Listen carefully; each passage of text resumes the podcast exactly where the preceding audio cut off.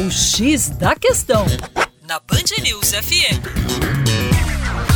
Olá, ouvinte Band News, com vocês João Marcelo, Geografia Terra Negra. Hoje falando um pouquinho sobre a disputa pelo Ártico. A região do Ártico, localizada no extremo norte do planeta, marcado por um mar de águas congeladas, uma região de difícil acesso, de condições climáticas hostis, vem passando por grandes mudanças. As mudanças climáticas estão provocando um degelo acelerado de calotas polares, um degelo de icebergs que são encontrados nessa região e já existem projeções dizendo que em 2040 não haverá gelo nesse oceano no verão. Sabemos que o degelo das calotas polares pode provocar uma série de impactos ambientais negativos, como alteração de ecossistemas, a elevação do nível dos oceanos. Mas para um grupo de países, especialmente Estados Unidos, Canadá, Dinamarca, Noruega e Rússia, isso pode representar vantagens econômicas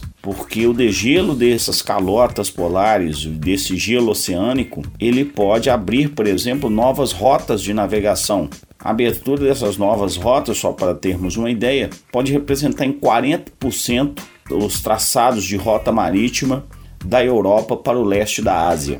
Além disso, o assoalho do Oceano Glacial Ártico apresenta um alto potencial para a produção de petróleo e gás natural, podendo assim representar uma nova fronteira energética no planeta. E já temos aí uma disputa desses cinco países por ampliar a sua zona de exploração no Ártico.